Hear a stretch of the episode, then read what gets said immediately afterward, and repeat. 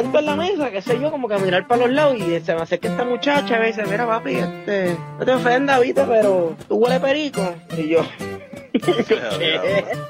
Es que tú tienes así como medio cara de jíbaro.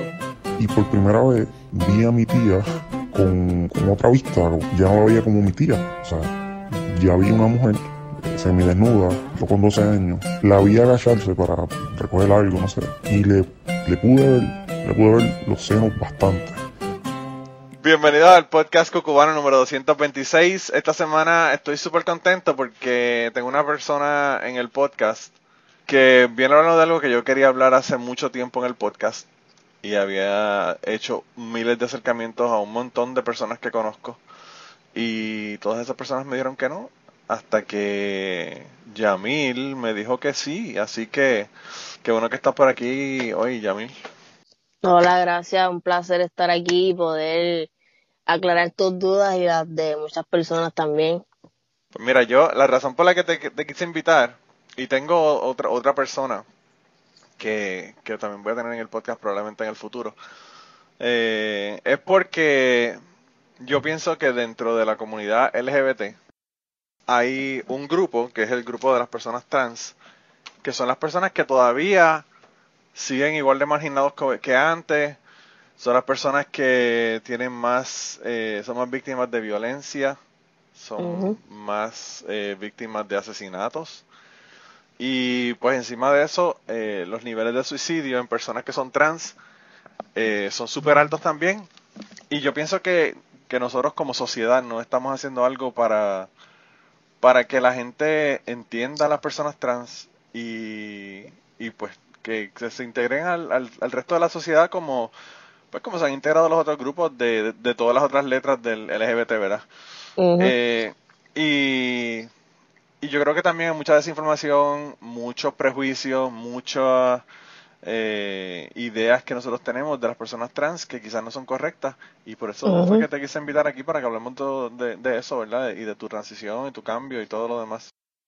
Claro, claro que sí. Yo quería comenzar por el eh, principio. eh, ¿Tú naciste en Puerto Rico o naciste en Estados Unidos? Sí, nací en, en Ponce, Puerto Rico. Ah, maldita es otro ponceño, está cabrón. tengo unos, unos tengo unos oyentes, tengo unos oyentes de, de Cucubano que, que me recuerdan todo el tiempo que son de Ponce. Son como los, como los veganos que te tienen que decir todo el tiempo que, que no comen carne. Pues más o menos así son los ponceños. Ah, pues tú naciste allá, pero ahora estás viviendo en Texas, ¿no?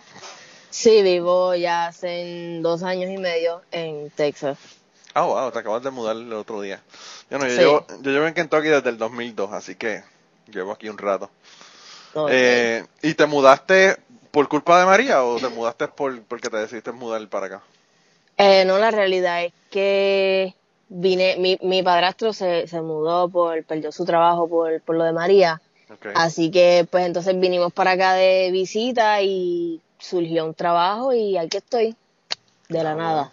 Brutal. Pues no, yo pienso que es la historia de tantos puertorriqueños, porque después de María, o sea, no solamente la vida se hizo difícil, sino que también los trabajos, se eliminaron un montón de trabajos eh, y, y, pues mucha gente, a mí, se fueron miles y miles y miles de personas que se mudaron para, para los Estados Unidos y, y, la mayoría para Texas donde tú estás y para Florida. Eh, sí.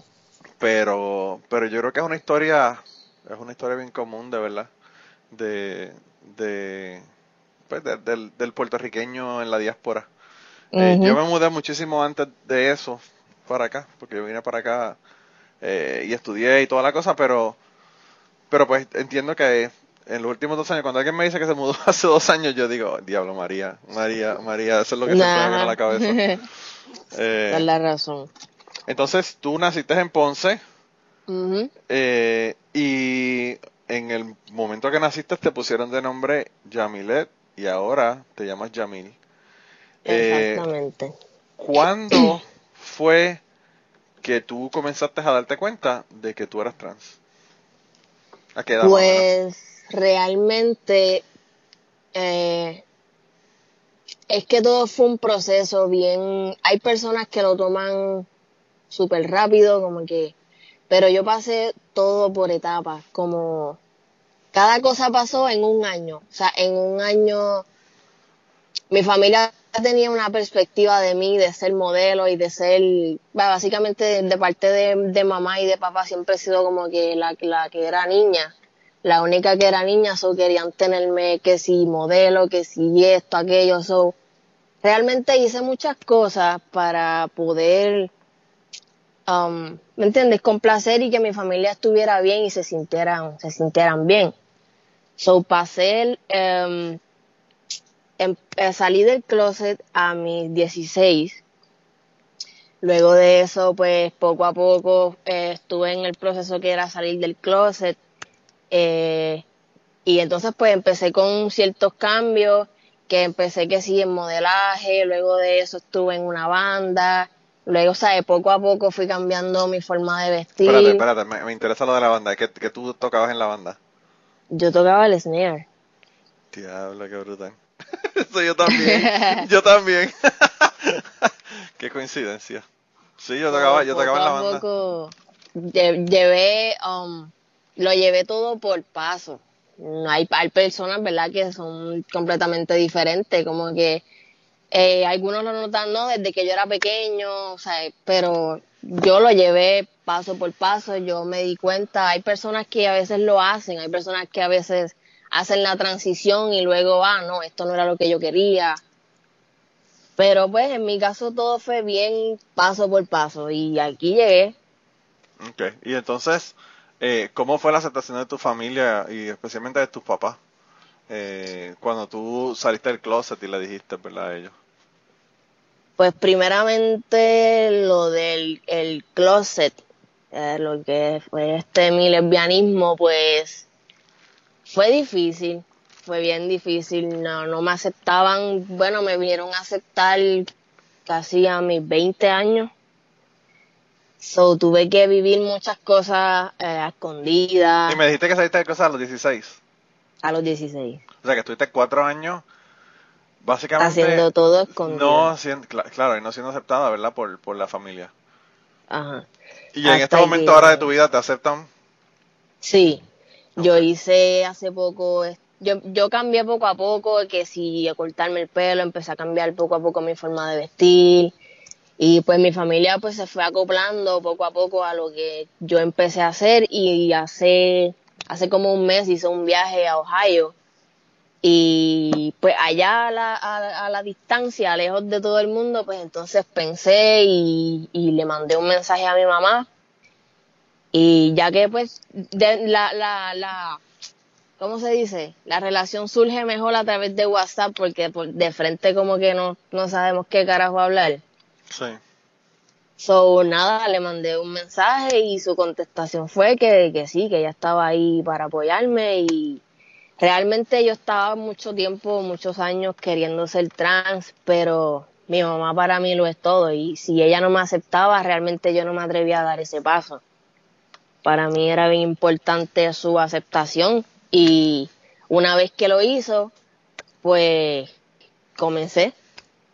Y, y entonces eh, me imagino que pues, en tu caso tienes una suerte brutal porque hay mucha gente que los botan de la casa, que no los aceptan, que no les vuelven a hablar más nunca. Eh, eh, qué sé yo, hay un montón de asuntos religiosos, ¿verdad? Que las religiones no te permiten contacto con personas. Hay, hay ¿verdad? Religiones que son súper controladoras, como que sea, testigos de Jehová, por ejemplo, que no te vuelven a hablar más nunca y, puntos, ya, desapareciste del universo para, para el resto de la familia. Así que en ese sentido, por lo menos, pues tienes el apoyo de, tu familia, que eso yo creo que es muy importante. Sí. Eh, yo pienso que parte de, la, de la incidencia tan alta que hay de suicidios en personas que son de la comunidad LGBT en general y, de las personas que son eh, trans específicamente, eh, es porque, mano, es, es ataques de todos lados, ¿verdad? La familia a veces no los acepta, eh, la sociedad no los acepta, todo el mundo te mira, todo el mundo eh, como que no sé, es una mierda. Y, yo no sé, eh, aquí en mi trabajo yo tengo unas personas que son súper transfóbicos. y tú haces un comentario y enseguida ellos... te atacan. Se quieren, yo no sé si lo toman como un ataque tan personal, ¿verdad? Y yo no sé, en tu caso tú, tú transicionaste, ¿verdad? a chicos y yo pienso que quizás eso hasta hasta menos menos problemático que transicionar al revés, ¿verdad? Porque eh, yo pienso que, los hombres tienen un miedo a enamorarse de un, de un chico que sea trans o, de una chica, ¿verdad? En este caso. Eh, y después darse cuenta de que, de que, es, que es una chica trans que, que lo, lo siempre tienen ese como que ese ataque, ¿verdad? Esa, ese rechazo, ese, esa agresividad hacia las personas que son trans. Lo que pasa es que la, la gente, cuando yo llegué aquí a Texas, yo empecé a conocer lo que realmente eran las personas trans. Porque básicamente en Puerto Rico lo que tú ves son los drag queens, pero ellos se quitan su vestido y siguen siendo un hombre. Pero aquí fue donde yo vi realmente lo que es un trans, un hombre hecho completo a mujer, o sea, un montón. O sea, aquí son. Y la mayoría de las personas hacen como simplemente por el entrepierna, porque tienes un pelo, porque tienes una vagina, porque eres un hombre y tienes una vagina, eso les causa como, como si fuera una cosa loca. O sea, yo lo veo así, o sea, pero yo pienso que es peor cuando es al revés, cuando es una mujer que tiene pene. Porque eh, los hombres se pueden enamorar eh, y gustarle muchísimo una chica trans, pero en el momento que se dan cuenta de que, de que están enamorados de alguien o que les gusta a alguien, qué sé yo, ponen una barra o donde sea, y, y, tiene un pene, ahí, ahí es como que no sé, es, como si le tiraran una, una, una, llave de perro a una maquinaria que se, que se desbarata completa. Eh, y, y yo, el asunto de, de, los asesinatos de todas las personas trans, yo lo veo porque es por eso, o sea, es que yo no sé, eh, es una agresividad tan, tan cabrona, ¿verdad? Eh, yo pienso que si una persona es completamente segura de lo que es, ¿verdad? Ya sea heterosexual, homosexual, lo que fuera, pues mira, mano, o sea, a mí me han hecho acercamiento a hombres para salir conmigo y yo les digo, mira, mano, o sea, me gustan las mujeres, lo siento, pero no tengo que darle un puño en la cara. Y yo escucho macharranes aquí en mi trabajo que dicen, oh, si a mí me llega a pasar una cosa como esa, tú sabes, y yo como que, ¿por qué? O sea, ¿por qué tú tienes que estar con agresividad con la gente? Si hablando la gente se entiende, ¿verdad? Eh, y, yo no sé, yo lo veo como inseguridad de, ellos, ¿verdad? Pero bueno, esos son otros, esos son otros 20 Sí te lo doy, que a veces hay gays que se les va la mano, o sea, ninguno es, ¿sabes? No somos santos, no somos, hay parte de la comunidad que está al garete y hacen sentir incómodo a los demás hay otros que se respetan, hay otros que no, hay personas que han tenido mala experiencia. Pero eso, eh, eso, lo, eso lo hacen los hombres todo el tiempo. o sea, los hombres eh, heterosexuales hacen, ah, hacen eso todo el tiempo. O sea, que, que ellos podrán decir lo que les dé la gana, pero pues eso, eso pasa todo el tiempo. Tú sabes. Pero anyway, continúa. Entonces, ¿estás haciendo la transición? Sí. Eh, ten, uh, me inyecto todos los viernes eh, 0.25, todavía es una, una dosis algo baja, pero ya eh, en dos semanas pues la dosis eh, ya tengo que ir a ver a mi doctora y ya me hace los primeros eh, análisis de cómo ha pasado todo con la primera dosis, luego paso a, lo que es la segunda fase. Y ok, pero vamos, entonces, vamos entonces desde el principio. ¿Cuál es el proceso para tú comenzar ese proceso? Tú tienes, porque yo lo que he escuchado es que tienes que hacer un montón, que si evaluaciones psicológicas, que si verán doctores para la cuestión física, para ver, eh, ¿verdad? Hacerte pruebas de, de, cómo está tu, tu, físico y toda la cuestión para, para poder hacer la transición para la cirugía. O sea, eh, ¿cuál fue el eh, proceso para comenzar a hacer esto? Hay yo, yo decía lo mismo antes de empezar. Este, pero es depende en dónde, dónde tú vayas, a qué clínica tú vayas. Eh, eh, por ejemplo, el doctor, pues, eh, te puede mandar a hacer una prueba psicológica pensando que quizás podrías estar equivocado. O sea, te busca 20 alternativas para ver si en verdad es lo que quieras hacer. Y, por ejemplo, la clínica que yo fui, hay, hay muchísimas alrededor del mundo. Entonces, este, nada, yo el día que me decidí, fui, saqué la cita, ¿puedo hoy? Ok, sí. Pagué, este, y me hicieron pruebas de sangre, este, me hicieron muchísimas preguntas. Eh, la doctora pues habló conmigo, me explicó, me, me enseñó el proceso de cómo yo me tenía que inyectar, cuánto, este, cómo, dónde y, y nada, ese mismo día fui, ella me dio la receta, busqué la receta y ese mismo día me inyecté y ha pasado todo lo más bien. Ah, qué brutal. Qué, qué relax la cuestión. Yo me, alegra que sea de esa manera porque, no sé, lo que yo tenía entendido es que era un proceso de, de un montón de meses tú en lo que pues, te hacían todas estas pruebas eh, para entonces después decidir y, y comenzar con el proceso de las hormonas hay personas que me han dicho, ah, eso cuesta mucho dinero, eso, aquello. No, la verdad, o sea, es como te digo, depende. Por lo menos hay clínicas que pues, que, que quizás el doctor te va a mandar a hacer 20 mil pruebas porque, pues, a ver si tú de verdad estás seguro de, de qué es lo que quieres. Y entonces, básicamente, la clínica que yo voy ya es especializada en, en personas trans y en personas este, del ambiente So, están acostumbrados que todo el tiempo empiezan a llegar pues personas para hacer su cambio trans. O esa, ese es el proceso que ellos, ellos hacen el mismo día, hacen todo, quieres comenzar, adelante. Brutal. Y entonces, ¿cuánto tiempo dura el proceso de, las hormonas y todo lo demás? O sea, para empezar, vamos a, a empezar por el principio. ¿Qué es lo que tú vas a hacer? ¿Tú te vas a hacer cirugías? Eh, pues primero mm, estoy esperando aumentar bastante de peso. Eh, yo quisiera tener ese mismo problema. necesito. Yo, estoy al revés, yo estoy al revés. necesito aumentar de peso y luego me haré este. Me haré la cirugía de, de quitarme los senos. Okay. Y más adelante, mucho más adelante, pues entonces me, me quitaré lo que es, el útero y pues toda esa parte. Okay. Sí, porque hay personas que solamente hacen el top surgery y no se hacen más nada. Ajá, eh, hay, hay algunos que, que, pues, que les gusta entonces pues tener hijos. Están los que se hacen la faloplastía, que se ponen pues un pene con su propia carne. Sí. Y todas esas cosas, pero a eso yo no le entro. yo creo que eso es más complicado. Yo realmente ni siquiera, eso ni siquiera lo entiendo. ¿Cómo pueden crear un pene? la faloplastía, la faloplastía, eh, yo pienso que no es 100% efectivo y realmente um, te quitan piel de la muñeca al codo y en, el muslo.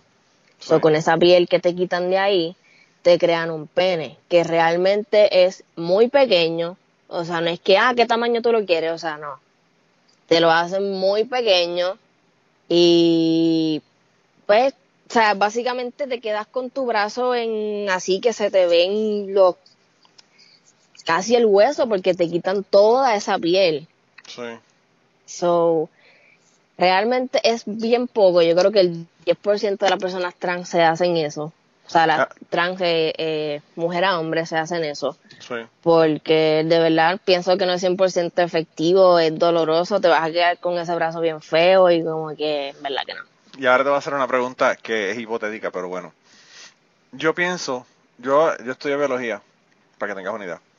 Eh, yo pienso que con todos los avances que hay en la biología y con todo el asunto de las células madres y todo lo demás, va a llegar un momento en que te van a poder crear un pene de la nada, con células madres si ese fuera el caso en el futuro, ponle 10 años, 20 años, ¿te harías la cirugía?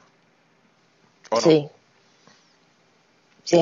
porque, realmente no te, no te quedarían marcas en ningún lado, no tendrían que sacar piel de ningún lado de ti ni nada. O sea, serían básicamente células madres que te las implantarían.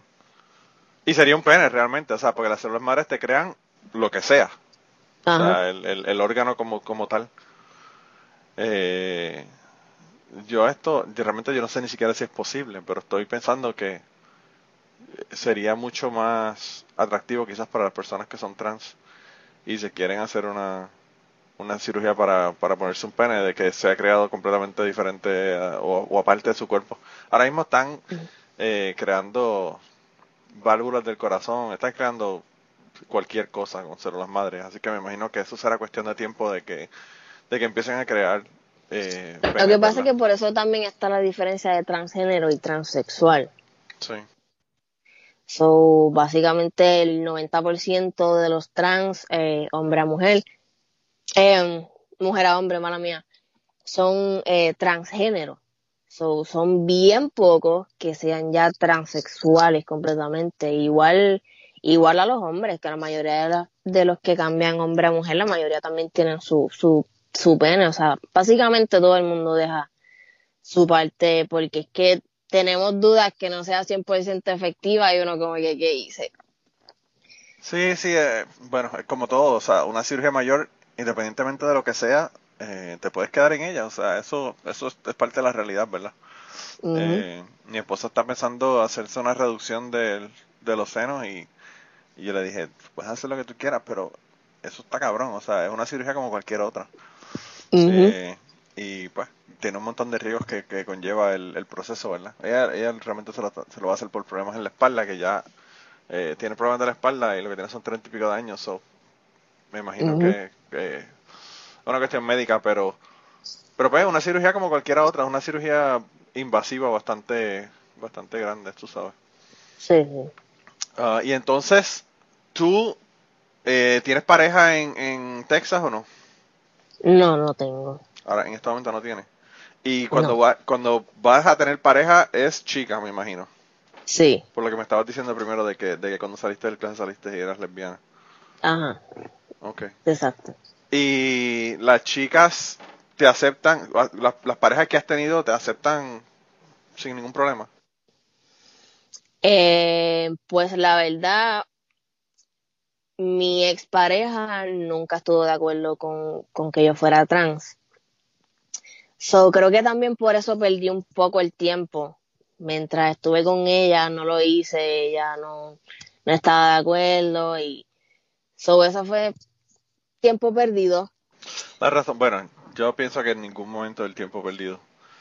Porque uno aprende y, uno, y uno ahora ve red flags que no los veía antes y pues, independientemente de, de todo, pues uno, uno aprende de las... Si uno aprende de, la, de las de las metidas de pata, no, pues realmente no es tiempo perdido. Pero sí, eh, eh, entiendo lo que, lo que me quieres decir, lo que me quieres decir en el sentido de, poder hacer tu transición, lo hubieses podido comenzar antes, ¿verdad? Sí, eh, pero ahora mismo, pues, las personas que, que, que, pues, las chicas que están detrás de mí están al, al tanto de lo que soy, trato de, si no lo sabes o empiezan a decirme cosas, esto, aquello, lo otro, mira, si sabes que soy trans, ¿verdad? Sí, ok. O sea, siempre voy a recalcar que soy trans, no estoy para sorprender a alguien a última hora, ni, ni nada de eso. No, la razón, la razón por la que te pregunto es porque, eh, pues hay chicas que son lesbianas, pero que les gustan las chicas eh, con senos y toda la cuestión, y si te vas a hacer toda la cirugía, pues ya pues es un cambio, y, por eso te pregunto la cuestión de, de las parejas, ¿verdad? De cómo, cómo aceptaban el asunto. Eh, entonces, la otra cosa que te quería preguntar era sobre Puerto Rico y Texas.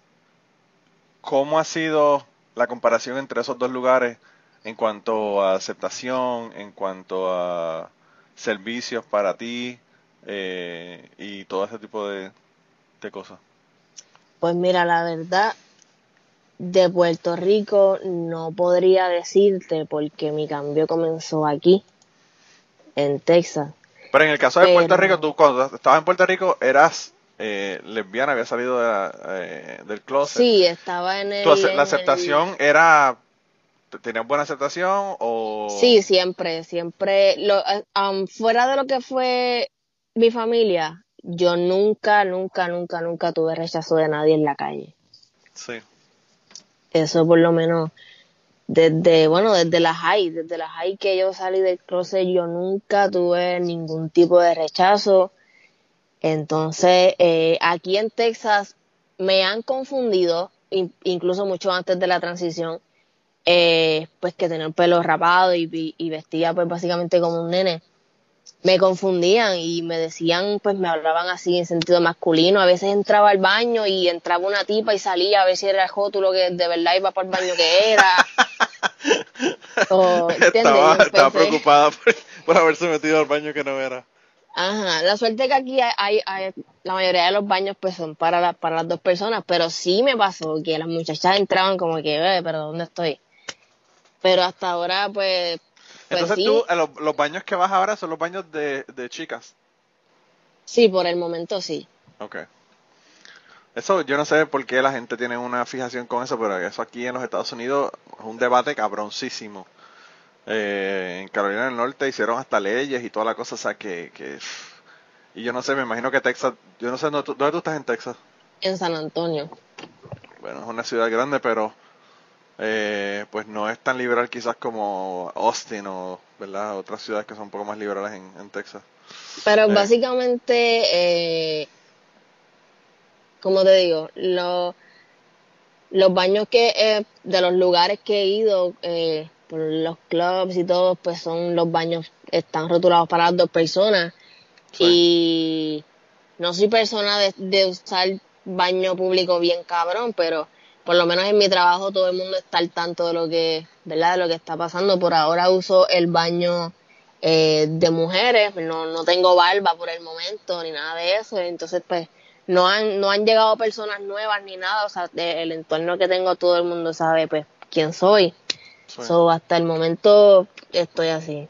¿Y en el trabajo ningún problema? No, hasta ahora no. Mi, mi supervisora me dijo si, si pasaba algo, pues entonces que yo fuera y, se lo dijera. Están bien pendientes de mí, de cómo me trata la gente. Y hasta ahora todo bien. Pues qué bueno, porque a veces los trabajos hasta te discriminan y ni te dan el trabajo por, por ser trans. Eh, no, pero todo, todo ha estado bien ahí. Coño, qué bueno, qué bueno. Entonces, eh, pues no, no has visto ninguna diferencia en, entre Puerto Rico y, Texas de la aceptación. Yo pienso que en Puerto Rico eh, la gente joven, y la gente joven en todos lados realmente, porque aquí es igual, aceptan más a las personas de la comunidad LGBT que a las personas mayores. Yo pienso que las personas mayores son los que se les hace un poco más difícil el asunto. Eh, y es por toda la cuestión, ¿verdad?, de crianza, la cultura y, pues todas las cosas que han vivido. Eh, yo pienso que va a llegar un momento en, donde no va a haber ningún problema. Yo el otro día estaba con mi hijo lo fui a buscar a la escuela y yo no sé por qué me dijo que, que estaban eh, como que burlándose de un nene porque le estaban diciendo que era gay. Mm. Y yo le dije a mi hijo, ¿y qué tiene que ver que sea gay?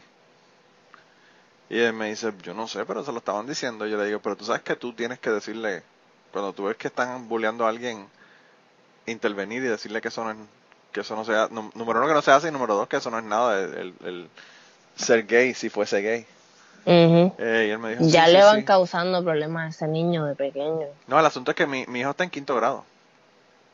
O sea, que estamos hablando de escuela primaria.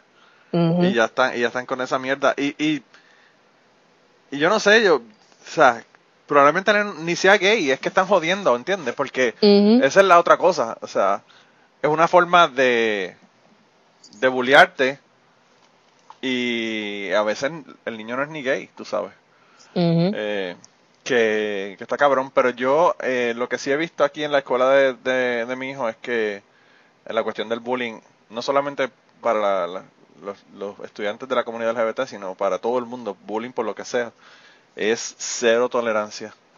Eh, y pues realmente me, me gusta muchísimo porque, eh, no sé, cuando yo estaba en la escuela en Puerto Rico, el bullying era intenso y de todos los días. Era una cosa eh, súper cabrona realmente. Eh, no sé. Yo, yo, para que tenga, para que sepas, tengo 45 años, así que, pues imagínate en la, en la época en que yo me crié, eso te bulleaban hasta por cambiarte de escuela. Tú sabes que, que la cosa era súper intensa en, en, Puerto Rico. Ahora yo realmente no sé cómo está la Sí, ya ha mejorado mucho esa parte. Eh, pero bueno. Entonces comenzaste con el proceso de, de, las hormonas. ¿Y qué te parece el asunto de, comenzar ya el proceso de, las hormonas? ¿Es una mierda? Eh, ¿Duelen? ¿No duelen? este Porque yo pensaría que eso es casi eh, como ponerse insulina, estarle ahí todo el tiempo. Eh. Sí, pues realmente a mí me duele. no estoy acostumbrado aún, o sea, como que, ah, sí, ya estoy lo de espanto. No, todavía molesta, eh, eh, es intramuscular, las intramusculares para mí siempre duelen. Pero nada, llegará el momento que, que pues, que me acostumbraré ya no sentir un carajo. ¿Y eso, las hormonas son para el resto de tu vida? Sí, por el resto de mi vida. ¿Y me dijiste que es una vez a la semana? Sí, eh, comencé viernes o todos los viernes pues me toca. Wow. Ok. ¿Y cuánto tiempo tienes que estar con las hormonas antes de poderte hacer una cirugía? ¿O la puedes hacer en cualquier momento? Básicamente creo que... Bueno, creo que la puedes hacer en, en cualquier momento. Pero la mayoría de las personas esperan, yo creo, el, el, por lo menos el promedio de seis meses. A los seis meses ya tú ves buenos cambios en ti. yo creo que ya cuando uno lleva seis meses, pues la mayoría de las personas se, hacen la cirugía para quitarse los senos. Sí. ¿Y la, ¿Y la hormona que te estás poniendo es testosterona? Sí, testosterona. Ok. Sí, eso eh, me imaginé que era testosterona, pero no estoy seguro si te pone alguna otra. Eh, eh, y me dijiste entonces que tus papás están acá en, en Texas. Sí, mi mamá está aquí y mi papá vive en Las Vegas. Oh, wow, en Las Vegas. Sí. Hasta ahora, este, no toda mi familia aún lo sabe por completo, so. Eh, yo voy a, voy a ir a Puerto Rico en mayo, so allá, pues, llegaré, me van a ver diferente, pero lo saben mis tías y, y mi mamá. Mis abuelos, este, son personas bien grandes, So, ellos con eso de verdad que nunca han tenido ningún problema. Mis abuelos, fíjate, a pesar de, de, de pues, estar en el ciclo de personas mayores, que básicamente las personas mayores son las que no aceptan. Eh, mis abuelos fueron los que abrieron el camino para que mi familia me aceptara. Y de verdad que, pues, estoy, estoy bien agradecido con ellos por esa parte y me, me he sacado la lotería, de verdad. Sí, yo pienso que tu historia es una historia dentro de, todo súper positiva. A pesar de que tuviste Unos, unos años en donde no te aceptaban y todo lo demás, eh, pues ahí, de verdad que en la comunidad LGBT hay cuentos de terror. De verdad que yo, yo he escuchado de muchísimos casos. Yo tengo un podcast, otro podcast, que se llama Aterrizar, que es sobre ateísmo. Y pues siempre estamos hablando de la religión y el trato de, la religión a las personas que son de la comunidad LGBT. Eh, y pues he escuchado muchísimos casos de personas que los botan de la casa, que son homeless. Eh, hay lugares, por ejemplo, como Utah, en donde la comunidad de, de chicos y chicas de la comunidad LGBT que están en la calle es brutal porque los mormones tienen cero tolerancia hacia la cuestión de, la, de la homosexualidad o la bisexualidad o ¿verdad? las personas trans. Y los niveles de suicidio, los niveles de, de personas sin hogar que están dentro de la comunidad LGBT está cabrón, o sea. Eh, así que, pues de verdad que me alegro un montón de que haya sido, dentro de todo, pues positivo el, el, asunto, ¿verdad? Eh, pues de, verdad que eh, me alegra muchísimo que, que estés aquí en el podcast porque tú no sabes cuánto tiempo hace que yo quería hablar con una persona que fuera trans y todo el mundo me decía que no. Eh, no, entiendo por qué no quieren. yo no, de verdad que, no sé, yo, son personas que yo conozco, algunos son personas que son hijos de personas que yo conozco. Y yo no sé si es que pensaban que yo iba, qué sé yo, a, hostigarlos o a, o a venirle con agresividades no sé, realmente no sé qué es lo que estaban pensando que, yo iba a hacer, ¿verdad? Pero realmente eh, todo lo contrario, realmente es lo que, lo, que quería hacer. Eh, te quería hacer unas preguntas sobre temas que son un poco más controversiales. Eh, ¿qué, tú, ¿Qué tú piensas sobre las personas que son menores de edad y que comienzan el proceso de, de suprimir sus hormonas para que no, pues para no llegar a la pubertad y todo lo demás? ¿Tú piensas que, que los cambios eh, ¿se deberían hacer de bien temprana edad o se debería esperar que la persona sea mayor de edad para comenzar ese proceso? ¿Cómo tú piensas que se debe hacer? Para comenzar a ser trans. La verdad, no tiene edad. Realmente encuentro que, que, bueno, pienso que deberías tener por lo menos la mayoría de edad, ¿no?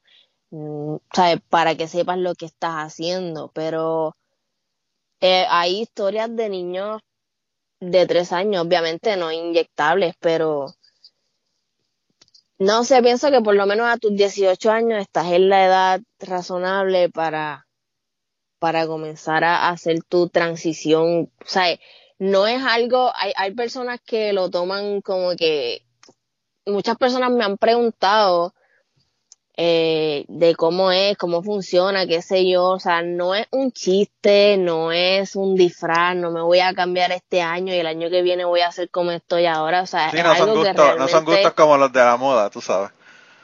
Tienes que estar bien seguro de lo que estás haciendo porque no hay vuelta atrás, o sea, ahora mismo si yo dejo la testosterona, mi cuerpo, el, la doctora me lo dijo, tu cuerpo va a retroceder pero te quedas con la barba y te vas a quedar con tu voz, o sea, tu voz no te va a cambiar jamás. Y son ah, cosas que... Aún, aún sin la testosterona. Sí. Wow. La, voz se queda para siempre y el vello facial se va a quedar ya de por vida. Lo demás pues va a ir retrocediendo poco a poco, no como estaba, pero sí va a retroceder, pero te vas a quedar básicamente así. O sea, y pienso que deberías tener la mayoría de, edad para que simplemente sepas lo que estás haciendo. La, razón por la que te pregunto porque hay una controversia bien grande sobre el asunto. Eh, yo vi un, eh, un documental en Vice donde tenían, eh, era, era una chica que había nacido como varón y se estaba, estaba haciendo el cambio hacia, hacia niña y tendría como 10 años, una cosa así. Eh, pero yo creo que lo que la gente yo pienso que están, las personas que yo he escuchado que están en contra de que se comience a hacer este proceso con niños, lo que piensan es que se le empiezan a poner hormonas a los niños. Y yo creo que lo que hacen cuando son menores de edad no es que le ponen hormonas, es que le ponen unos supresores para que no se, para que se le atrase la pubertad, ¿verdad? Como para dar tiempo, ¿verdad?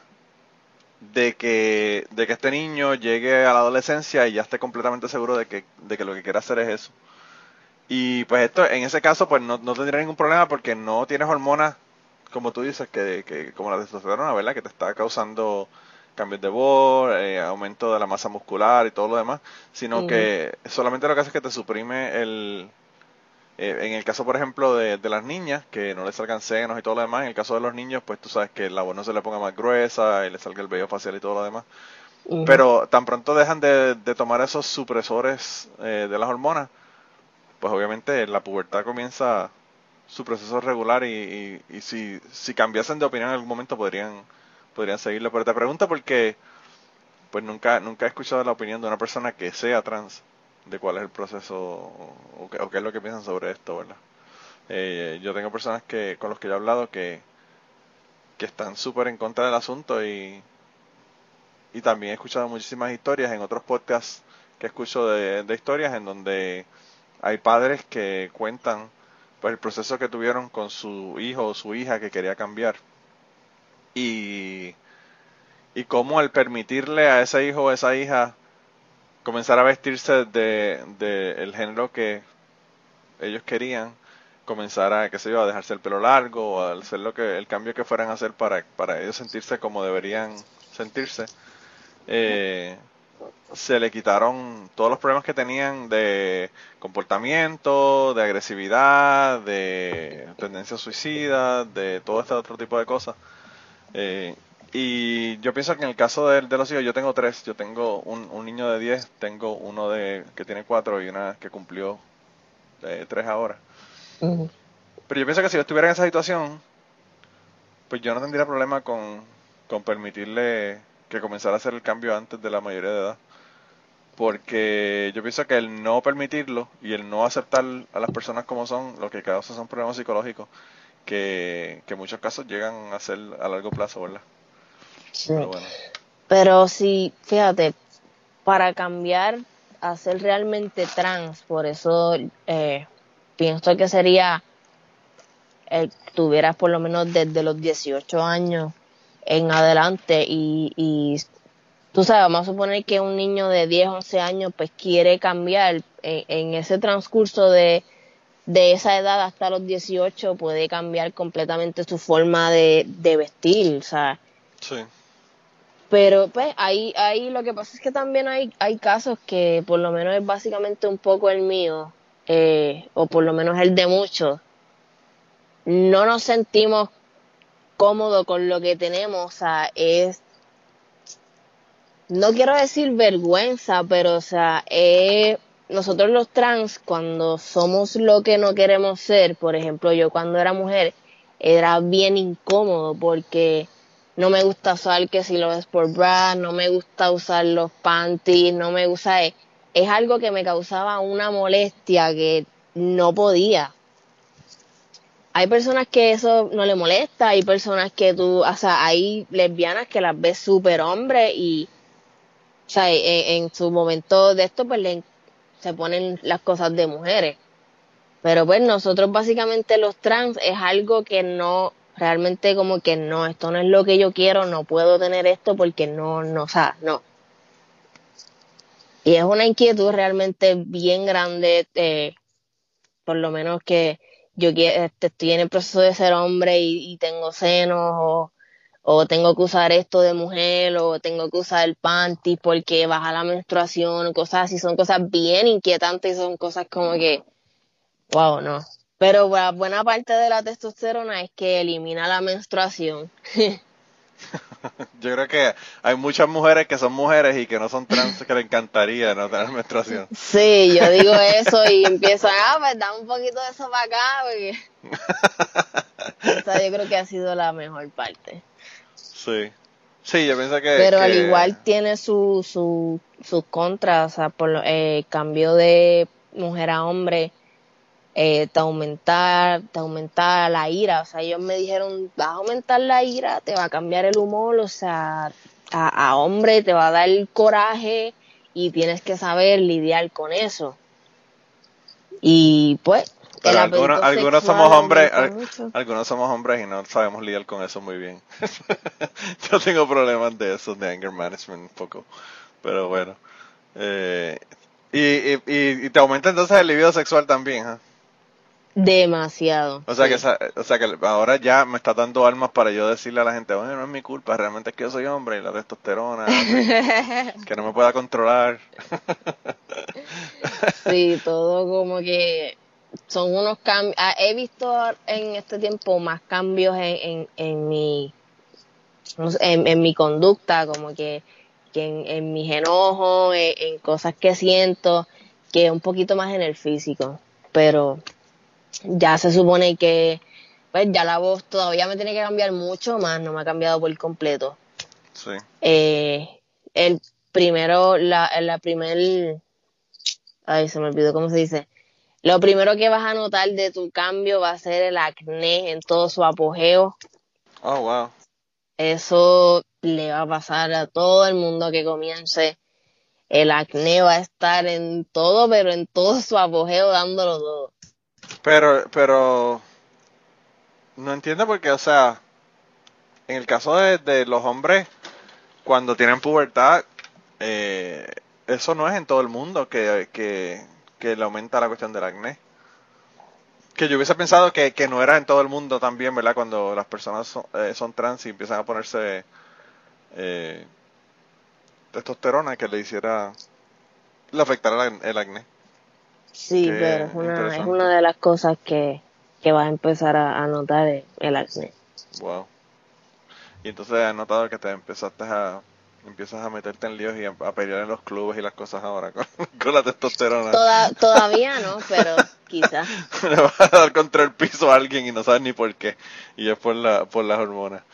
Eh, no, yo, yo siempre he dicho, eh, con la cuestión de, de lo de las hormonas, eh, a veces salen casos de hombres que están en, la, en el NFL que juegan fútbol y que le dan a las mujeres o que o que se la pasan peleando en todos lados. Y yo le digo, cabrón, o sea, con la cantidad de testosterona que no solamente tienen, sino que se ponen adicional a veces en muchos casos, estos hombres, eh, poco es que no matan gente realmente. ellos quieren que sean unos animales en el, en el, en el field pero después, eh, cuando se comportan como animales con el resto de la gente en la sociedad, eh, se sorprenden y dicen, wow, pero ¿y por qué le habrá dado a la mujer? Mira, cabrón, si te estás metiendo testosterona, ¿qué carajo es lo que tú crees que va a pasar, verdad?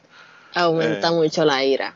Sí. Y, y está brutal que, que, que el asunto es inmediato, ¿verdad? Porque eso es lo que está brutal. Yo, o sea, no, es algo que es gradual, sino que te mete el, el, te ponen la primera dosis y inmediatamente comienzas a ver los cambios de humor y todo lo demás. Sí, eh, ya en mi primera dosis, eh, rápido lo que me pasó fue el acné y el cambio de voz. Son las primeras dos cosas que noté al instante. Hay personas que el cambio de voz le toma mes y medio, pero este, a mí básicamente en las dos semanas ya la voz la tenía totalmente diferente. Sí, ¿y cuán importante para ti es la voz que sea, que sea de un tono más grave? O no más grave, más grueso. ¿Cuán importante? Sí.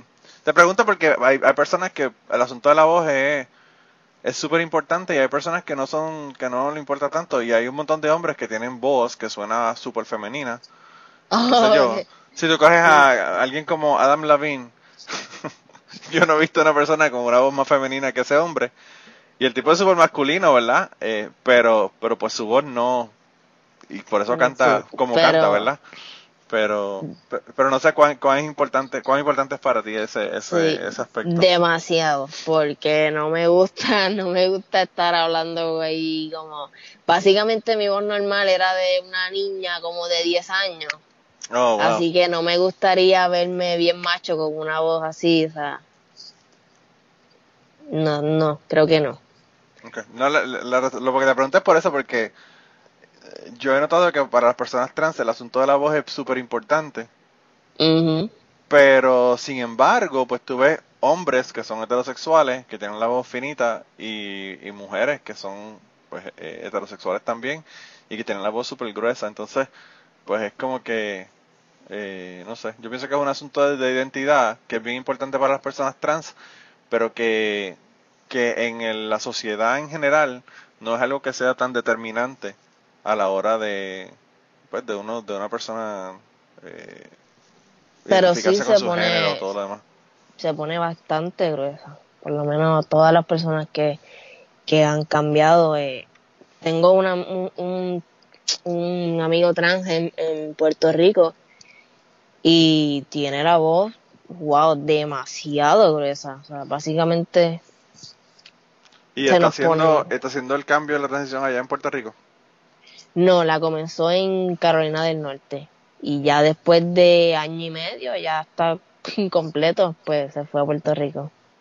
Ok, ¿y, y lo hizo porque son mejores las clínicas o porque no hay clínicas allá que te puedan hacer ese cambio? O... ¿Cuál fue la razón pues de hacerla acá en Estados Unidos?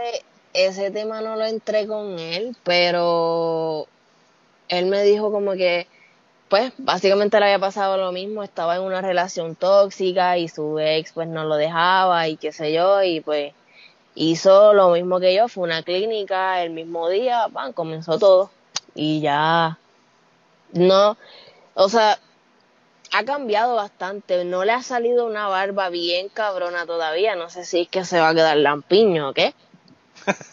Yo quiero aprovechar la oportunidad para decirte que hay un montón de hombres que no les sale la barba bien cabrona. Tengo uh, el recuerdo del último episodio de, del podcast Trapito Sucio, donde Jan estaba diciendo que una de las cosas que, que él no le gusta de su cuerpo es que la barba no le sale bien.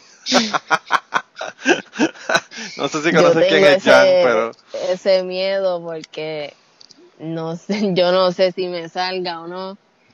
Pues eh, a él no solamente no le está saliendo la barba bien, sino que se está quedando calvo también y eso es otra cosa que también le molesta. Hicieron un episodio sobre eso. Eh, yo necesito ver el podcast, pero eh, de verdad que yo se lo recomiendo a todo el mundo. Es un podcast de, de una pareja de amigos de, amigos míos que que básicamente eso mismo es lo que hacen, se sacan sus trapitos sucios y hablan de ese tipo de cosas en el podcast. Y a mí me parece graciosísimo porque cuando él estaba hablando de que se estaba quedando calvo, pero además de eso, la volvieron a salir. o sea, que el hombre tiene problemas serios con su pelo en todas las áreas. Mm. Pobre hombre. No, hay, uno, hay unos trans que tienen pelo en exceso, pero una cosa... Como Robin Williams. una cosa wow, una cosa... y hay otros pues que no les sale tanto, pero he visto unos que, wow, no le cabe un pelo más. Yo no sé, nosotros tenemos la, la, los genes, ¿verdad? Que parte de nuestros genes como boricua son los tainos, y tú sabes que se dice que los tainos no tenían mucho pelo, así que eh, puede que eso, dependiendo de la cantidad de, genes tainos, tengamos más o menos pelo. Eh, yo no tengo tanto de genes taínos, pero bueno, tengo como un, me parece que es un 7 o 9%. Así que yo sí no tengo problemas con la barba, como, como le pasa a Jan. Eh, Por lo menos. Mira, y entonces tú tienes muchas amistades que son trans. a, lo, que me refiero es, ¿tienes una comunidad eh, donde ustedes hanguean o, o son solamente dos o tres o cómo es el asunto? No, no, no somos así como que, ah, nos reunimos aquí y allá, este, ellos, eh, por lo menos todas mis, amistades son trans, eh, hombre-mujer, y ellos pues están, hacen sus shows los viernes, sábado, domingo, y allá voy yo, los veo, ellos me abrazan, me aprietan para aquí para allá y todo súper cool, pero hasta ahora no hemos creado así como, ellos tienen su grupo, pero no es, yo creo que yo voy a ser el único como que hombre, porque ellos todos han cambiado a, mujer y es un grupo grande. Pero todos se llevan muy bien conmigo, so ahí voy. Pues qué bueno. A pesar de que no, no es un grupo oficial, yo pienso que el apoyo del, de otras personas que son de la comunidad es importante también. Eh, y, y yo no sé, porque a veces yo pienso que mientras más hanguemos y compartimos con personas que son diferentes a nosotros, pues más aceptación vamos a tener. so, en ese sentido, yo pienso que eso, eso también es importante. Eh, yo pienso que, quizás hace hasta más bien a la comunidad el tú tener amistades que son heterosexuales y que, eh, que personas, mantenerte en una comunidad en donde pues obviamente hay aceptación porque todos son trans, pero no eh, no logras esa aceptación del resto de la sociedad porque pues como que no te mezclas con ellos. Yo pienso que el mezclarse es lo que hace la diferencia. A veces, no sé, eh, lo pasa lo mismo con el racismo, pasa lo mismo con otro montón de cosas que hay personas, por ejemplo, blancas que nunca interaccionan o han tenido contacto con personas que son negros y pues piensan que son, qué sé yo, las ideas que tengan en la cabeza racistas de, de esas personas y es porque no han interaccionado con ellos. So, no sé, pienso que... Recuerdo cuando fui a la primera parada gay de aquí de, Texas, que wow, eso es enorme, es enorme, enorme, te lo juro, no sé si habían como de 15 mil a 20 mil personas, o sea, era una cosa enorme y recuerdo que en una que iba caminando venía un, un, un hombre trans y entonces venía cargando su bandera y pues me fijé que era trans porque estaba sin la camisa y se veía las operaciones que había, se había quitado su seno. Sí. Y yo lo miré y yo como que, o sea, era la primera persona trans que había visto y había visto su operación de frente y me quedé como que, ah, wow, mira, una persona trans de esto y, me quedé con eso como que en la mente y entonces saber que, que ahora este año voy con, con esa bandera y voy, ¿sabes? Voy como quise ir en aquel momento, de verdad que es algo que es súper excited para mí. Qué brutal, la verdad que qué bien. Yo estuve en una parada gay en Seattle y mano, eso era un océano de gente lo que venía por en esa parada. Pero eso era que eso era interminable. Era una cosa brutal. Y yo ni sabía que era, ni sabía que, que ese día iba a ver la parada. Eso, eso fue una, una casualidad que estaba ahí y estábamos comiendo pizza.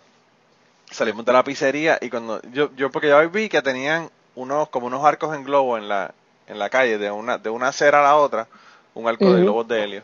Y tenían todo decorado y yo decía, wow, qué brutal, pero no tenía los colores del arco iris ni nada, o sea que yo realmente eran, eran unos globos blancos, yo no, no sabía de qué eran. Y cuando salimos de la pizzería de comer, vemos que empieza la parada y yo como que anda pa'l carajo, mira qué montón de gente. Y yo que vivo en Kentucky, en el culo del mundo, que aquí no solamente la comunidad este no está, ¿verdad?, abierta eh, las personas que son de la comunidad LGBT realmente pues casi ni, ni lo mencionan. pues fue como que un shock bien brutal porque dije, wow, estaría cabrón que fuera así en todos lados, ¿verdad? y que no hubiera ese tabú y esa mierda realmente se siente un feeling bien cabrón porque básicamente el Pride se celebra como eh, un mes completo. Sí. So, cuando yo voy al mall, que yo veo todas las tiendas eh, con, con, la mercancía emotiva a, a los gays, yo me quedo como que, wow, qué cosa cabrona. O sea, la Michael Kors te tira edición de ropa, zapatos, reloj eh, al Pride, todas las tiendas de maquillaje, o sea, todas las tiendas te traen edición a, a lo que es Pride, o sea, y es súper cabrón, realmente se siente un feeling, sientes, o sea, puedes estar caminando en el mall y tú sientes un apoyo bien cabrón, y se siente súper cool, de verdad. Sí, yo eh, en el verano pasado hice eh, un, un episodio sobre Pride, me parece que fue en junio, que es el mes, ¿no? ¿Es junio o julio? Me parece que es junio. Creo que sí, creo que era junio. Y ya ni me acuerdo. Bueno, el caso es que yo hice un episodio eh, donde tuve varias amistades que eran de que eran gays o lesbianas y que nada que hicieron el, el, episodio y hablaron verdad sobre ello. Ah, para las personas que quieren saber es el episodio número 193 se llama Orgullo LGBT y son eh, básicamente en la, la conmemoración de Stonewall, ¿verdad? Que, que el año pasado fueron los 50 años de, de Stonewall. ¿Sabes lo que es Stonewall? La verdad no. Es, un, es una, una barra que había en Nueva York en donde la policía se metía a joder con, los, con las personas que eran gays y, transexuales todo el tiempo. Y un día se hastiaron de la mierda y hicieron un riot bien cabrón. Eh, que por cierto lo, lo, lo lideró entre otras personas, ¿verdad? Un, una, una mujer trans de Puerto Rico. Ok. Eh, wow. Y entonces el año pasado se, se conmemoraron 50 años de que eso ocurrió. Y pues quise hacer ese episodio, así que las personas que les interesa escucharlo pueden escucharlo en el 193. Eh, mira, la otra pregunta es este eh, controversial que te quería hacer para ya ir casi terminando. Es, ¿qué tú piensas sobre las personas trans en los deportes? compitiendo, eh, qué sé yo, una persona que haya cambiado de, de hombre a mujer, compitiendo en categorías femeninas en deporte. Pues eso realmente es una controversia bien cabrona. Yo por eso, por eso te digo que esa pregunta y la de los niños con, la, con las hormonas te la quería hacer porque quería tu opinión sobre eso. Eh, eh, conozco, um, o sea, sé de un trans que em, en su tiempo de mujer era, pues alzaba pesa y competía en esa madre, alzar pesa y todo, y ya cuando cambió a hombre no le permitieron entrar a las Olimpiadas ni nada de eso y pues terminó, oh, ¿sabes? Pienso que no todo el mundo te rechaza, pero pues la mayoría al igual que hay trans que están en el Army, son parte del Army. Eh, pienso que no es en todos lados, pero sí, sí hay mucho rechazo en eso y en verdad que está cabrón. Pero en el sentido de, de lo que te quería preguntar es, o sea, ahora mismo están habiendo un montón de, de hombres, ¿verdad? Que transicionaron a, a ser mujer y están compitiendo en categorías de mujeres y están rompiendo récords bien cabrones en categorías de mujeres eh, y hay muchas personas que piensan que no se le debe permitir competir porque pues a pesar de que, de que hicieron la transición eh, cosas como el largo de los huesos como la masa muscular y otro montón de cosas eh, antes de que esas personas comenzaran a hacer la transición, se estaban desarrollando como hombres y pues obviamente van a tener más fuerza, más rapidez, o dependiendo del deporte que sea, ¿verdad? Especialmente eh, en el que más controversia hay es en el de eh, corriendo. Y, piensan que no se le debe permitir a las personas que son trans, que hayan cambiado, eh, competir en la categoría de a, la que cambiaron. Porque pues realmente las personas que son mujeres, en el caso de los hombres yo pienso que no hay esa controversia, en las mujeres que, que cambian a hombres, pero de los hombres que cambian a mujeres, eh, hay muchas personas que están en contra porque se están rompiendo récords y ellos piensan que si las, mujeres hubiesen nacido como mujeres y hubiesen competido, nunca hubiesen podido llegar a, a romper esos récords eh, femeninos. Pues quizás en eso sí, pues sí, tiene sentido, pero, ¿sabes? Si es trans, pues, es una mujer, o sea, ¿me entiendes? No podemos definir que es un hombre porque tiene un pene, o sea, es un trans y es una mujer y pues básicamente esa es la categoría que pues le toca. Yo pienso que yo no sé qué va a pasar con eso, de verdad.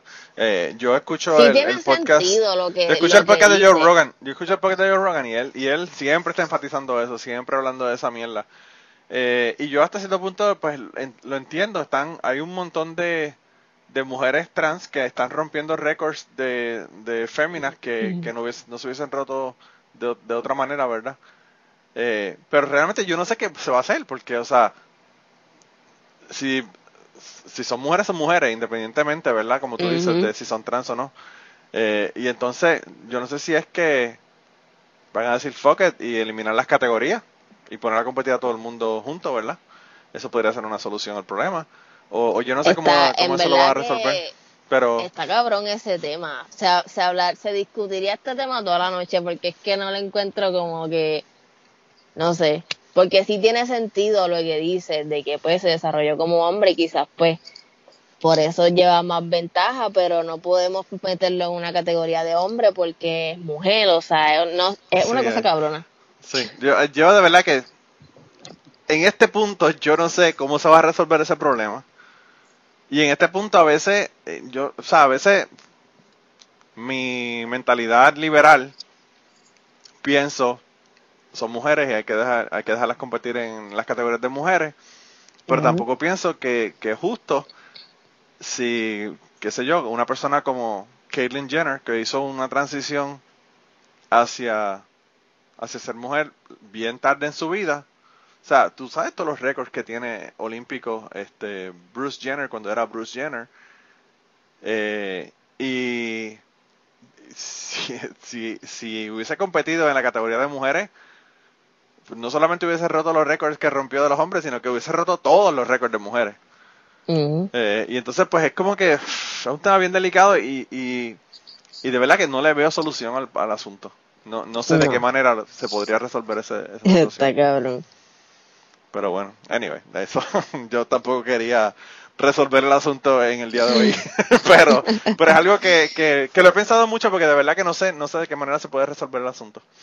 Eh, pero mira, ya llegamos a llegamos a la hora, así que yo realmente lo único que me queda es decirte gracias por estar aquí en el podcast. De verdad que no solamente me hiciste el día, sino que me has hecho el, podcast de verdad. Eh, me ha gustado mucho hablar contigo.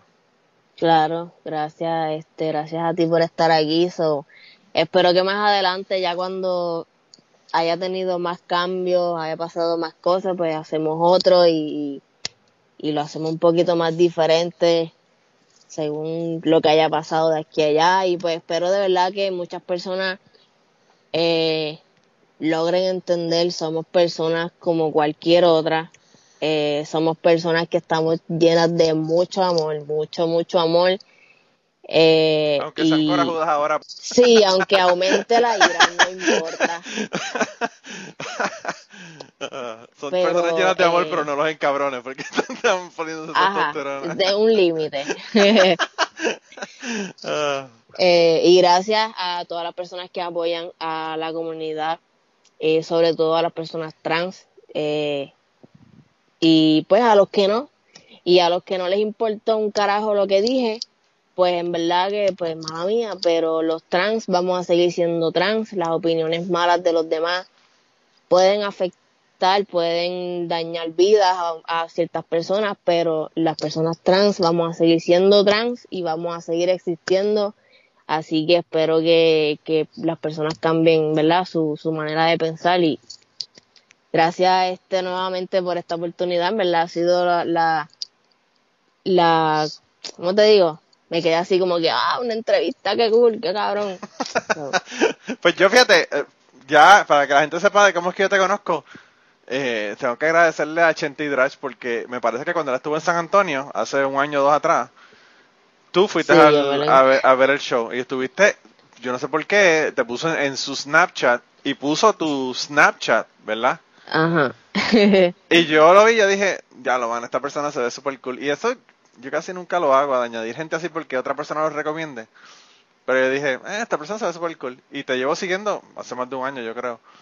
Eh, y he estado viendo todos los cambios y entonces ahora, eh, no sé si fue ayer o anteayer. Sí, porque para eso yo tenía el pelo largo cuando... Claro, claro, claro, sí, el, el, cambio el cambio es súper drástico, ¿verdad? Completamente, completamente diferente.